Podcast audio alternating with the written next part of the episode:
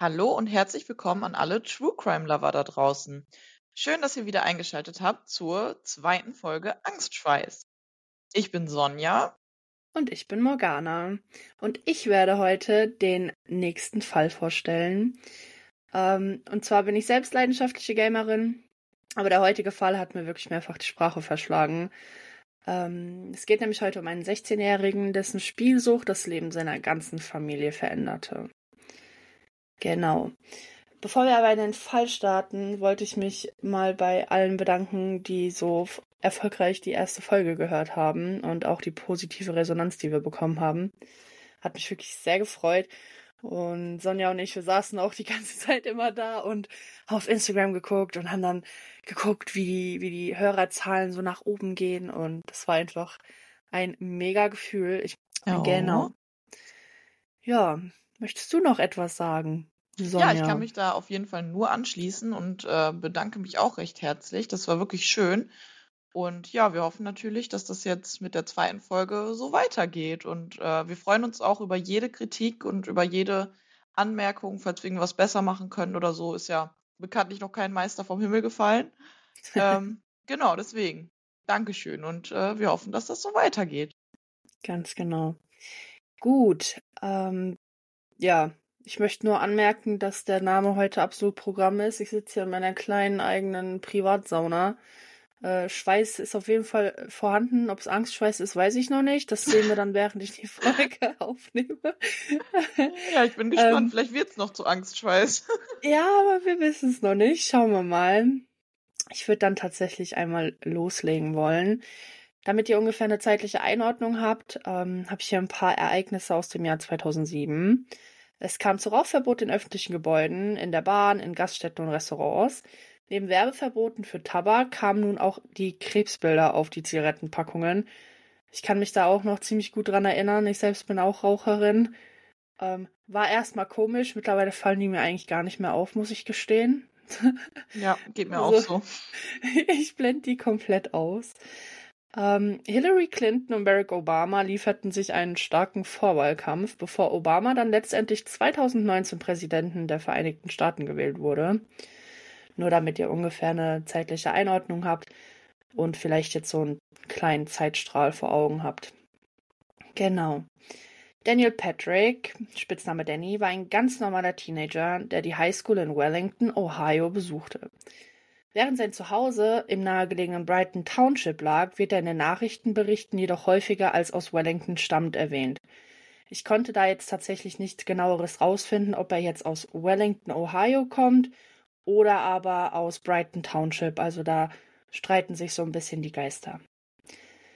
Sein Vater Mark Patrick, welcher Prediger bei der New Life Assembly of God in Wellington war, gab an, dass das Verhältnis zu seiner Mutter Susan und ihm selbst immer liebevoll und harmonisch war. Seine Freunde und Familie beschrieben ihn als einen normalen und glücklichen Teenager, der keine psychischen Probleme hatte, die ihn zu seinen Verbrechen bewogen hätten.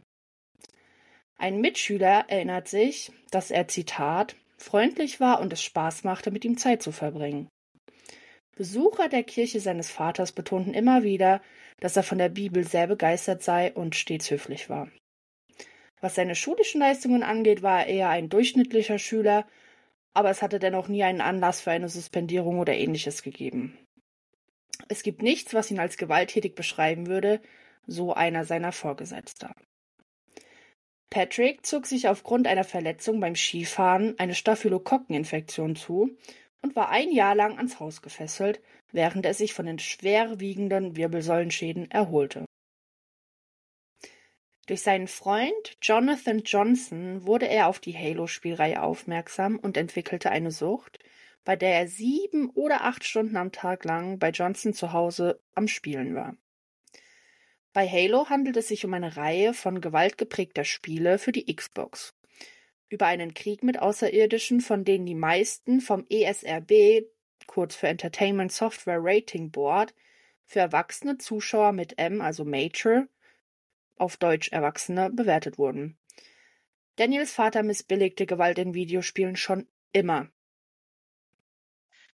Kurze Zwischenfrage, Morgana. Hast du das ja. auch gespielt? Ähm, tatsächlich nicht, weil ich schon immer auf der PlayStation gespielt habe. Ah, okay. Und ähm, Xbox hat sich die Rechte an Halo tatsächlich reserviert und demnach gibt es die Spiele auch nur für die Xbox. Aha. Okay. Oder halt eben auf dem PC mit dem äh, Game Pass, soweit ich weiß. Okay, ja, gut, dass du es nochmal erklärt hast, weil ich kenne das tatsächlich auch nicht. Aber dann bin ich jetzt auf jeden Fall im Bilde. okay. Vater missbilligte Gewalt in Videospielen schon immer. Und nachdem sein Sohn den Wunsch geäußert hatte, diese Reihe zu kaufen, befahl er ihm entweder mit dem Spielen aufzuhören oder das Haus zu verlassen. Was ich an der Stelle schon einen ziemlich drastischen Schritt finde, also seinem Kind zu, zu sagen, ne, sonst verlässt er das Haus, ist dann halt auch ein bisschen schwierig, meiner ja, Meinung nach. Sehr konsequent, würde ich sagen. Also, Hammer. ja, auf jeden Fall. Deshalb zog Daniel für das Wochenende in Johnsons Haus ein und beide spielten mit minimalen Pausen bis zu 18 Stunden am Tag. Bald darauf kaufte er ohne das Einverständnis seines Vaters sein eigenes Exemplar des kürzlich veröffentlichten Halos. Darf ich noch mal kurz was fragen? Na klar. Äh, wie alt war der genau zu der Zeit? 16. 16, okay. Ja, genau. okay, gut.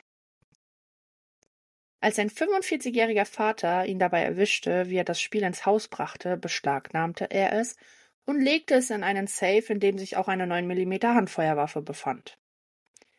Am 20. Oktober 2007, etwa eine Woche nachdem sein Vater ihm das Spiel abgenommen hatte, fand Daniel den Schlüssel für den Safe und stahl sowohl das Spiel als auch die Waffe. Gegen 19 Uhr am selben Tag trat Daniel hinter seine Eltern, die auf der Couch saßen, und sagte Würdet ihr bitte eure Augen schließen? Ich habe eine Überraschung für euch. Anschließend nahm er die Waffe und richtete sie auf seine Eltern und drückte ab. Plötzlich verlor Mark jegliches Gefühl im Kopf, und er spürte, wie warmes Blut über sein Gesicht lief. Sein sonst so friedlicher Sohn hatte ihm, ohne Gnade, in den Kopf geschossen. Er öffnete die Augen und sah seine 43-jährige Frau tot neben ihm liegen. Er war völlig schockiert und entsetzt und hatte keine Ahnung, wie er reagieren sollte. Susan war an Kopf, Brust und Arme getroffen worden, und um sie herum war alles voller Blut. Was Daniel danach tat, war mindestens genauso beunruhigend. Er reichte seinem Vater die Waffe, schob sie gewaltsam zwischen seine gelähmten Arme und sagte Hey Dad, hier ist deine Waffe. Nimm sie. Ein paar Minuten später kam seine Schwester Heidi und ihr Mann Andrew Archer am Haus an, um wie bereits vorab geplant gemeinsam ein Baseballspiel im Fernsehen zu schauen. Die beiden kamen jedoch zwei Stunden früher als geplant an, weshalb Daniel schnell eine Ausrede finden musste, wieso die beiden nicht das Haus betreten könnten. Deshalb erklärte er, dass seine Eltern sich gerade stritten und man sie deshalb besser alleine lassen solle, als die beiden jedoch das Stöhnen des verletzten Vaters hörten, drängten sie sich hindurch und entdeckten die verheerenden Folgen der Schießerei.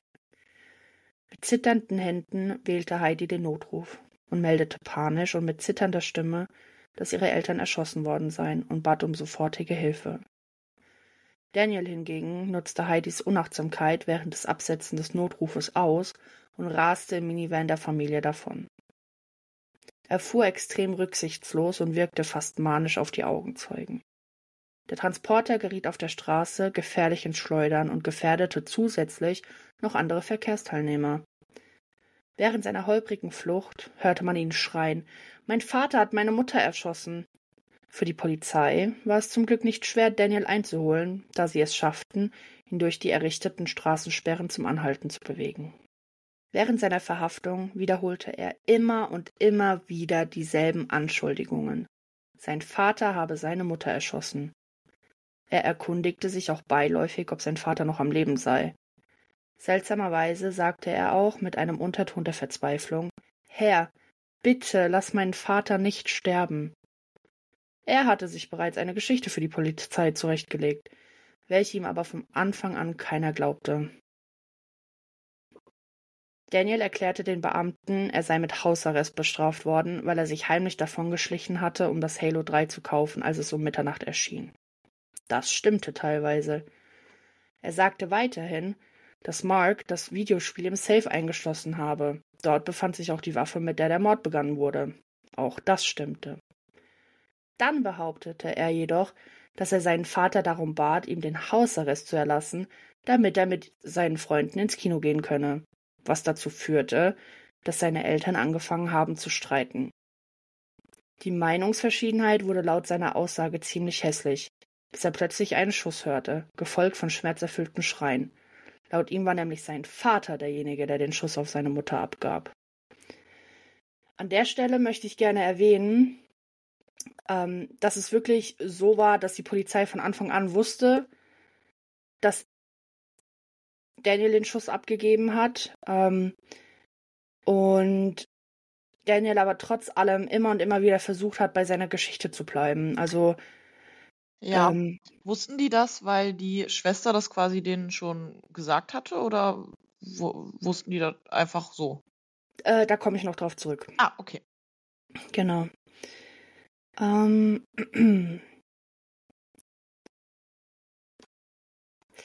Dann hat Mark angeblich die Waffe auf seinen eigenen Sohn gerichtet, konnte jedoch nicht abdrücken und erschoss sich schließlich selbst. Dies war eine offensichtliche Lüge, und die Polizei wusste das, seit Heidi den verletzten Mark sagen hörte, dass Daniel ihn erschossen hatte. Die Beamten brauchten jedoch trotzdem ein Geständnis von ihm.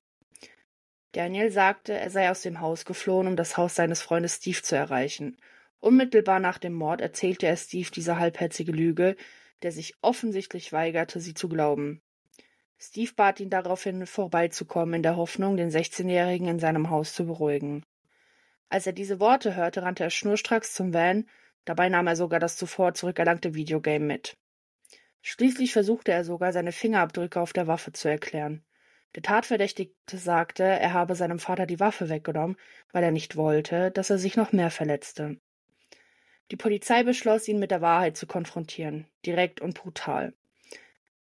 Daniel konnte dem Druck des Verhörs nicht weiter standhalten. Sein Lügenkonstrukt ist über ihm zusammengebrochen und er gestand schließlich seine grausame Tat. Ja, anschließend möchte ich sehr gerne einmal noch auf den Prozess eingehen. Der war nämlich auch meiner Meinung nach ziemlich interessant, weil es da noch mal ein paar neue Einblicke gab. Mhm. Aber ähm, bis zu dem Punkt auf jeden Fall, ähm, ja, es ist für alle offensichtlich, der 16-jährige Mark hat seine Eltern attackiert aufgrund der Tatsache, weil er nicht Halo spielen durfte. Ne? Das ist so unglaublich einfach. Also ja. Wahnsinn. Ich bin jetzt schon sprachlos. Also ich bin total gespannt, was in dem Prozess jetzt passiert. Aber so eine Kaltblütigkeit in so jungen Jahren finde ich schon sehr heftig. Ja, das stimmt auf jeden Fall. Daniels Prozess fand vom 15. bis 17. Dezember 2008 vor dem Lorain County Court of Common Pleas in Elyria, Ohio statt. James Burch hatte den Vorsitz als Richter und der Angeklagte lehnte ein Schwurgerichtsverfahren ab, was dann quasi zur Folge hatte, dass eben ein Richter das Urteil fällt und nicht wie sonst üblich eine Jury. Etwa 25 junge Leute kamen, um Daniel Patrick zu unterstützen. Mehrere seiner Verwandten und Freunde sagten aus. Darunter seine unmittelbare Familie, Jonathan Johnson und sein Großvater. Laut einigen Anwesenden bei der Verhandlung habe Daniel sogar geweint. Sogar sein Vater unterstützte ihn und verkündete, dass sein Sohn es zutiefst bereue, seine Mutter Susan getötet zu haben. Er versteht immer noch nicht, warum er etwas so Schreckliches getan hat, sagt Mark Patrick im Prozess. Seine Schwester Heidi erklärte sogar, dass die Familie ihm seine Tat mittlerweile verziehen habe. Der Staatsanwalt Anthony Cilio stellte Patrick als herzlosen Mörder dar. Er habe keine Reue für seine Taten gezeigt, als er versuchte, die Schießerei als Selbstmord hinzustellen. Er hatte seine Verbrechen sorgfältig geplant da er wusste, dass Heidi und ihr Mann das Haus um 21 Uhr betreten wollten. Doch sein Plan wurde gestört, als sie plötzlich zwei Stunden früher eintrafen. In einem von der Verteidigung angeordneten psychologischen Gutachten hatte Patrick dem Psychologen sogar mitgeteilt, dass er die Ermordung seiner Eltern tatsächlich seit einer Woche geplant habe. Boah, Wahnsinn, ey. Das fand ich dann auch schon absolut krass. Muss aber tatsächlich sagen, dass die Verteidigung, also James Kersey, da, da komme ich jetzt gleich noch drauf mhm. zurück, ähm, tatsächlich noch ein paar Aspekte reingebracht hat, die ich persönlich schon sehr einleuchtend fand. Ähm, aber ich würde sagen, wir sprechen danach nochmal darüber. Ähm, ich würde dann jetzt tatsächlich erst einmal die ähm, Aussagen der Verteidigung noch einmal ein bisschen ähm, näher betrachten wollen. Ja, mach das. Genau. So. James Kersey betrat Patrick als Verteidiger. Weder Kersey noch Patrick versuchten, die Tatsachen des Verbrechens zu bestreiten. Stattdessen plädierte Kersey für die Verteidigung wegen Wahnsinns, wobei Videospielsucht die zugrunde liegende psychische Erkrankung sei. Wegen der enormen Belastung aufgrund seiner schweren Infektion und der daraus resultierenden Wirbelsäulenverletzung war Daniel Patrick viel anfälliger dafür, vom Spiel beeinflusst zu werden. Daniel sei nicht in der richtigen Verfassung, um die Endgültigkeit der Erschießung seiner Eltern zu begreifen. Mit anderen Worten, er hatte so lange gewalttätige Videospiele gespielt, dass ihm nicht klar war, dass der Tod im wirklichen Leben dauerhaft ist. Die Level von Videospielen können immer und immer wieder wiederholt werden. Getötete und verletzte Charaktere, einschließlich des Spielers selbst, kehren bei jedem Tod wieder ins Leben zurück.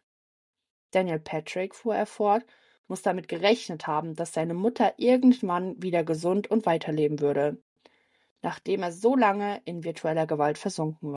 Kersey bestritt die Behauptungen der Staatsanwaltschaft über Patricks berechnenden und kaltblütigen Persönlichkeit und stützte sich dabei auf die Aussagen von Patricks Familie, Freunden und Bekannten, um zu bekräftigen, dass er ein typischer Teenager sei. Immerhin war die Sucht des jungen Patrick so stark, dass er auf der Flucht sogar das Videospiel mitnahm. Für Kersey war Daniel kein geplanter Mörder, sondern jemand, der spontan und ohne Planung tötete. Patrick wurde wegen schweren Mords, versuchten schweren Mordes und Manipulation von Beweismitteln verurteilt. Aufgrund seines Alters konnte Patrick nicht zum Tode verurteilt werden, wie vorab geplant, Deshalb wurde er aber zu lebenslanger Haft mit der Möglichkeit einer Bewährung nach 23 Jahren verurteilt. Das war übrigens die Mindeststrafe, die er dann da letztendlich bekommen hat. Und ähm, nach dem Ganzen haben sich sogar die Entwickler von Halo 3, also Microsoft, auch noch dazu geäußert gegenüber den Medien. Ähm, würde sie da hier einmal zitieren. Mhm. Wir sind uns der Situation bewusst und es handelt sich um einen tragischen Fall. Und derzeit verbüßt Patrick äh, seine Haftstrafe in der Grafton Correctional Institution und kann frühestens 2030 auf Bewährung entlassen werden. Wahnsinn. Ja. Das ist so schockierend. Also, ich glaube, das Schockierendste an der ganzen Sache finde ich eigentlich erstmal, dass er so jung einfach ist, 16, wenn man sich jetzt ja. daran zurückdenkt, wie man selber mit 16 war es ist schon echt heftig, wie kaltblütig und wirklich, also ja, mit Kalkül schon fast er seine eigenen Eltern getötet hat. Ja. Also das finde ich so. Beziehungsweise seine Mutter, ne? Sein Vater hat ja Ja, genau, überlebt. genau, genau, aber er, also ich glaube, der hätte ja den Tod von seines Vaters auf jeden Fall auch äh, mindestens billigend in, in Kauf, Kauf genommen. genommen. Genau. Ja, also das ist schon echt heftig. Ja. ja, und ich finde gerade bei solchen Fällen äh, kommt natürlich automatisch wieder die altbekannte Diskussion auf. Äh, sind gewalttätige Computerspiele gewaltfördernd? Genau, und darauf habe ich mich sogar vorbereitet. Oh. Eine Untersuchung von 2014 kam zu dem Ergebnis, dass Jugendliche, die häufig zocken, auch aggressive Gedanken hätten. Aber diese Studie weist tatsächlich einige Schwächen auf, denn das soziale Umfeld der Jugendlichen wurde da komplett außer Acht gelassen. Und ähm, in dieser Studie war es einfach nicht interessant, ob es Gewalt in der Familie gab oder die Jugendlichen in ihrem Freundeskreis oft mit Gewalt konfrontiert wurden. Ähm, auch genetische oder psychische Merkmale spielten absolut keine Rolle dabei, äh, ob und in welchem Ausmaß die Jugendlichen zur Aggressivität neigen. Okay. Andere Studien hingegen haben solche Faktoren mit einbezogen. Und in diesem Ergebnis zeigte sich nicht nur ein Zusammenhang zwischen Computerspielen und aggressiven Gedanken, sondern auch zu aggressivem Verhalten ähm, in Bezug auf vorherigen Erfahrungen im privaten Umfeld. Ja. Ähm, daher wurden nicht zwangsläufig die Computerspiele als Ursache für die gewalttätige Art und Weise der Jugendliche äh, als ne, Faktor gesehen. Okay. Demnach ähm, kann ich auch noch mal von mir selber sprechen. Ja. Also ich spiele sehr viele Shooter, ich spiele sehr viele Horror und ähm, Spiele etc. Ich spiele Dead by Daylight. Ähm, wer Dead by Daylight nicht kennt, das ist ein Spielmodell, da gibt's einen Killer, meistens so ne, mit Ghostface, Michael Myers etc. Mhm. und vier Überlebende. Das heißt, du als Killer tötest quasi, hast als Aufgabe, deine anderen Mitspieler zu töten und du als Überlebender musst halt überleben. Okay. So ganz grob Also gesagt. schon also schon ein, aggressiv. ein sehr gewalttätiges Ja. Spiel in der Tat, aber ich habe noch nie den Gedanken gehabt, jemanden zu töten. Ich habe in meinem ganzen Leben noch nie jemanden geschlagen Mhm. Oder sonst irgendwas, außer sie wollten es, aber das ist das, das Thema. ähm, also ich habe tatsächlich wirklich noch nie jemandem irgendwie äh, Schmerzen zugeführt und ich zocke schon sehr viel und auch sehr gewalttätige Spiele. Ja, also ich finde auch, das ist natürlich, ich glaube gerade so 2007 oder ein bisschen später war ja wirklich diese Diskussion so omnipräsent, sage ich mal. Da hat ja jeder darüber geredet und auch, da ging es ja auch teilweise nicht mehr nur um Spiele, sondern auch um Musik und ähm, Slipknot, Marilyn Manson, man weiß ja noch bei dem, ähm, bei dem Atten- Attentat Columbine, da wurde ja so viel gesagt, dass diese Bands quasi mit Schuld daran haben, dass das passiert ist. Und ich finde das so wichtig und gut, dass mittlerweile halt solche Studien raus sind, wie du gerade erklärt hast, die halt wirklich auch diese anderen wichtigen Komponenten im Leben eines Genau. Jugendlichen auch beachten, weil das ist das gleiche wie, also ist jetzt ein bisschen überspitzt gesagt, aber alle äh, Attentäter essen Brot zum Frühstück. So, Ja, kannst du nicht liegt dann nicht daran, dass pauschalisieren, sie ne? Brot essen. So, natürlich denke ich auch, dass solche Spiele, wenn man sowieso schon eine angeknackste Psyche, sage ich mal, oder irgendwelche Risikofaktoren im Privatleben oder im Sozialleben haben, natürlich irgendwo da mit reinspielen werden, denke ich auf jeden Fall. Aber es war ja wirklich mal eine Zeit lang, da war ja, es waren solche Spiele und aggressive Musik so verrufen, äh, dass man ja wirklich, also dass viele Leute wirklich dachten, es liegt nur daran, dass die Leute solche Spiele spielen oder solche Musik hören. Das finde ich halt echt schwierig. Ja, genau. Also die Sache ist halt auch die, dass allgemein Menschen, ne, die Videospiele spielen oder die sogenannten Gamer, äh, teilweise so einen schlechten Ruf genießen. Ne? Sie wären faul, sie würden nur das eine machen und ähm, sind gewalttätig. Aber Ja, wie viele Mörder und gewalttätige Menschen gibt es, die haben noch nie ein Videospiel ange angefasst? ja, So, auf jeden Fall. Also deswegen finde ich das auch richtig gut, dass es mittlerweile so wirklich äh, vernünftige Studien gibt, die das halt zeigen, weil das ist halt echt nicht mehr so aktuell, sowas zu denken. Ja, ich finde es auf jeden Fall super interessant, dass du einen Fall gewählt hast, der dieses Thema äh, behandelt. Und ja, also ich fand den Fall, wie ich gerade schon gesagt habe, super schockierend und echt, ja, heftig, dass jemand mit 16 Jahren zu so einer Tat fähig ist und ja, seine eigenen Eltern so kaltblütig ermordet oder ja, zumindest den Tod in Kauf nimmt. Und alles nur ja, wegen, ja, nicht, natürlich nicht alles nur wegen dem Spiel, aber dass, dass dieser, also dieser Fakt, dass er dieses Spiel nicht spielen durfte, bei ihm in seiner Psyche dann so ein, so ein Auslöser, also dass das so ein Auslöser war für ihn, dann wirklich so eine Tat zu planen. Und gerade, dass das schon eine Woche, dass er das schon eine Woche geplant hat, zeigt ja wirklich ganz klar, dass das kein, keine Tat aus, ähm, aus dem Moment heraus war, sage ich mal, keine spontan entschiedene oder ja, was man noch als Totschlag irgendwie hätte verurteilen können. Aber das war ja wirklich ja. ein geplanter Mord und das finde ich schon echt heftig. Das war halt auch etwas, das mich so ein bisschen ähm, gestört hat, sage ich jetzt mal, also bei der Mhm. Recherche. Ich habe keine genaueren Informationen darüber finden können, ob diese Aussage, die er bei dem psychologischen Gutachten getätigt hat, ob die auch wirklich dann ähm, beglaubigt wurde, Ja. beziehungsweise ob das dann wirklich auch so der Fall ist oder war. Mhm. Weil, wenn man das jetzt komplett außer Acht lässt, ne, so ein psychologisches Gutachten, der Junge sagt, er habe da- das Ganze schon seit einer Woche geplant. Das ist für mich kalkulierter und geplanter Mord. Ja, auf jeden Fall. Wurde aber nicht so wirklich dann auch ähm, angenommen, ich meine, er hat 23 Jahre bekommen Mhm. und das war aber die Mindeststrafe. Ne? Ähm, Ja. da frage ich mich halt, war es dann wirklich diese Spielsucht, die dazu geführt hat?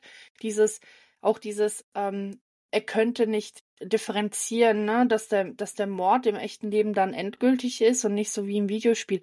Mit 16 Jahren sollte man das eigentlich wissen. Ja.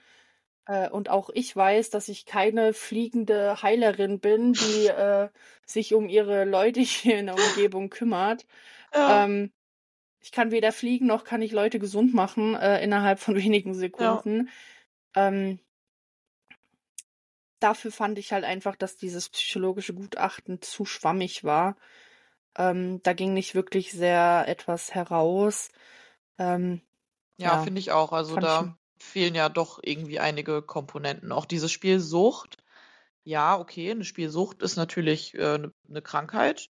Da muss man nicht Genau. drüber reden, aber dass eine Sucht danach, also das, also der, der Begriff Spielsucht äh, beinhaltet ja überhaupt nicht, dass das äh, ein aggressives Spiel ist oder so. Also das äh, hat ja, das eine hat ja Genau. eigentlich nichts mit dem anderen zu tun. Du kannst ja auch süchtig nach Pac-Man sein, sag ich mal. Das macht einen ja auch Richtig. nicht aggressiv. Deswegen finde ich auch, dass dieses psychologische Gutachten ein bisschen lückenhaft ist.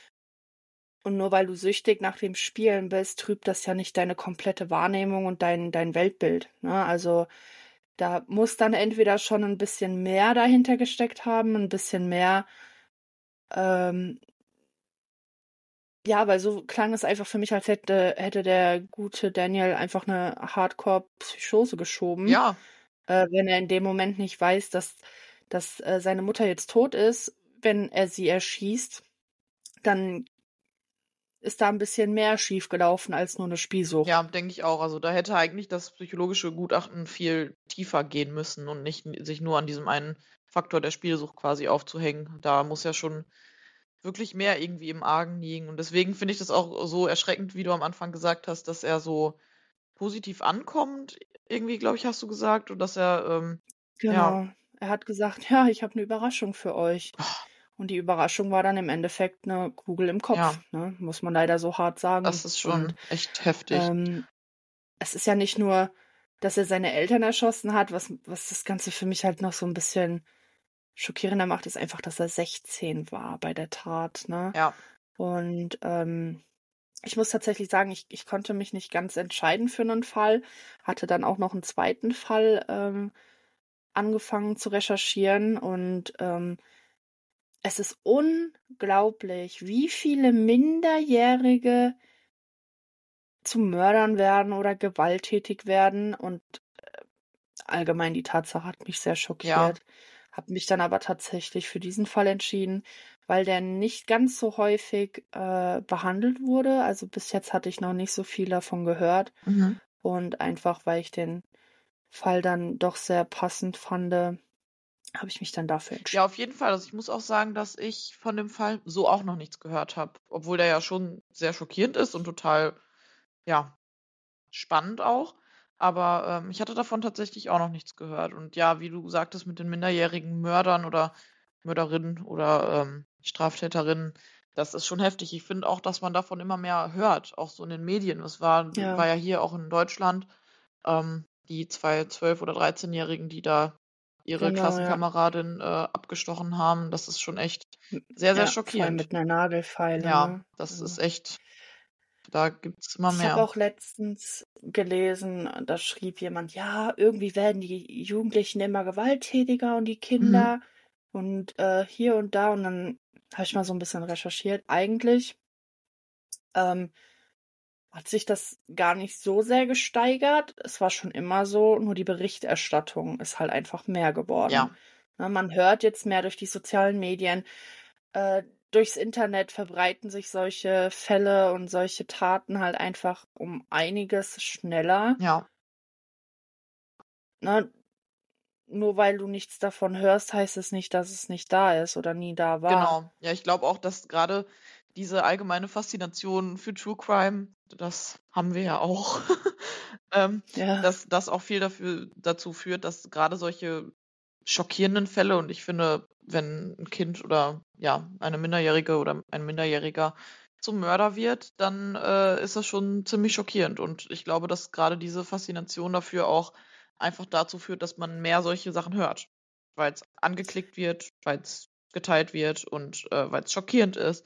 Und ich glaube, dass das Richtig. vielleicht gar nicht so viel schlimmer geworden ist, sondern halt einfach, wie du sagtest, die Berichterstattung halt einfach eine andere ist mittlerweile. Genau.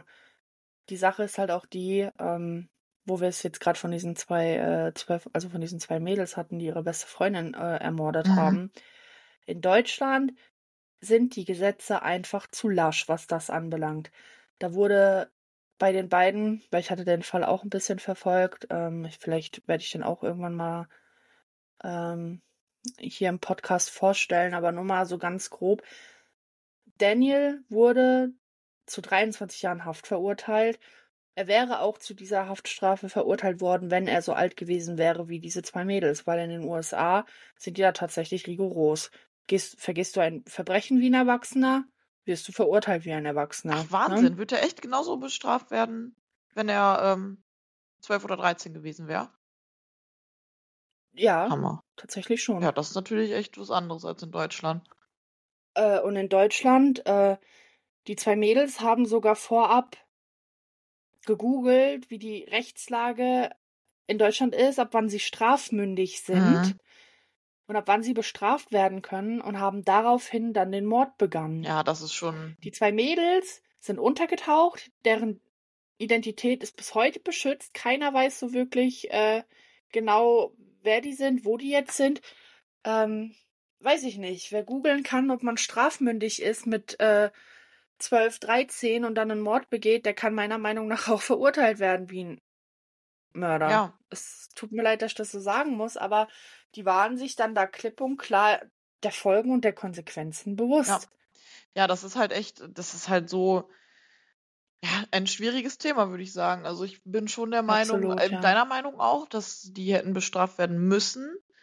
Aber natürlich Kinderschutz auch wichtig. Also, dass sie, ja, ja. dass sie, man kann einfach nur hoffen, dass sie psychologisch gut betreut werden, dass sie einiges an Therapien machen und sich irgendwann vielleicht bewusst werden, was sie da tatsächlich gemacht haben und äh, sich irgendwann bewusst sein können, ja, was für ein Leid sie angerichtet haben und äh, dass sowas nicht mehr wiederkommt. Das, glaube ich, kann man einfach nur hoffen, dass die gut psychologisch betreut werden. Ja, das stimmt. Ja, Morgana, das war ein ganz schön aufwühlender Fall, sage ich dir. Ja, äh, ich war bei der Recherche auch sehr oft ziemlich sprachlos. Also auch, dass er dann da wirklich versucht hat, seinem Vater das Ganze in die Schuhe zu schieben. Ähm, Ja, ja, durch und durch ähm, durchtrieben, kann man schon fast sagen. absolut, ja, sehr berechnend das Ganze.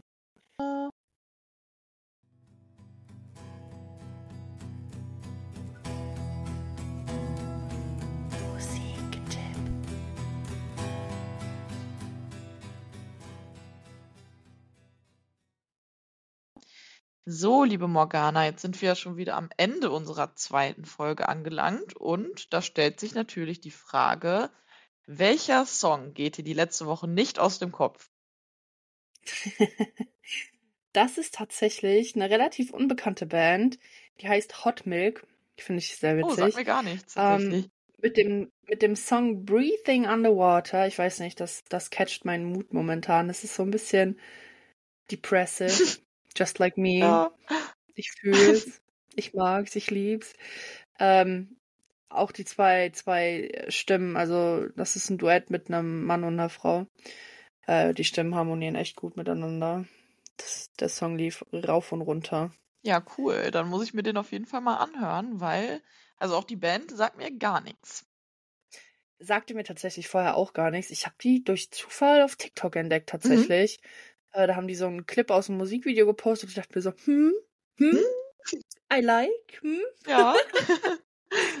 ja, manchmal findet man so tatsächlich die besten Songs. Das stimmt. Also, wie viele Songs ich schon auf TikTok gefunden habe von irgendwelchen Newcomer, Metal, Metalcore, Underground Bands. Ich lieb's. Ja, Ich lieb's.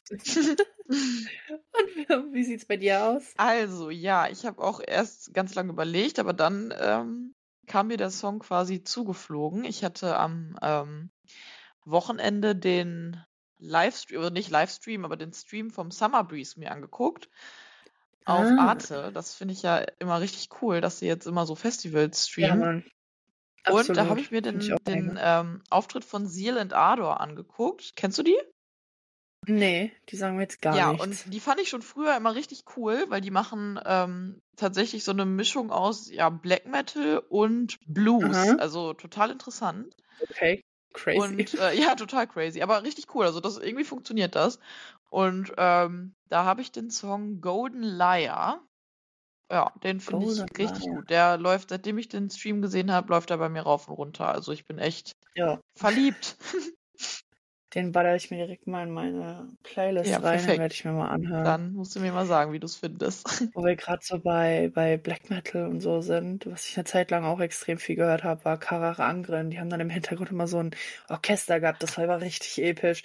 So vor, Vordergrund so Mord, Yo. Tod, Schlag, Ermordung. Und dann hast du so richtig so episches Orchester im Hintergrund. Ich weiß nicht, war richtig Ich finde es nice. jetzt so witzig, dass du einfach die Band vorschlägst, weil ich habe die früher auch richtig gefeiert. Also die hatten ein Album, ich weiß gerade nicht mehr, wie das heißt, aber das, Irgendwas mit Fairy oder nee, No Place Like Home? Nee, ach, keine Ahnung. ja, weiß das ich, war, glaube ich, die letzte weiß ich Platte. auch nicht mehr, aber die habe ich früher auf jeden Fall auch richtig gefeiert. Auch mit dem Orchester im Hintergrund, das war, Same, das war mein Shit. Witzig.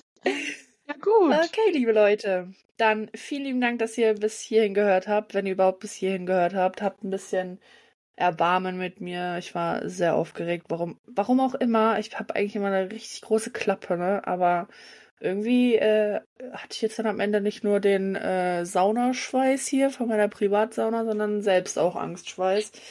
Aber ich denke, äh, das wird mit der Zeit besser. Ich hoffe, ihr habt da ein bisschen Verständnis für. Genau. Wir freuen uns auf jedes Mal, äh, oh Gott, Deutsch.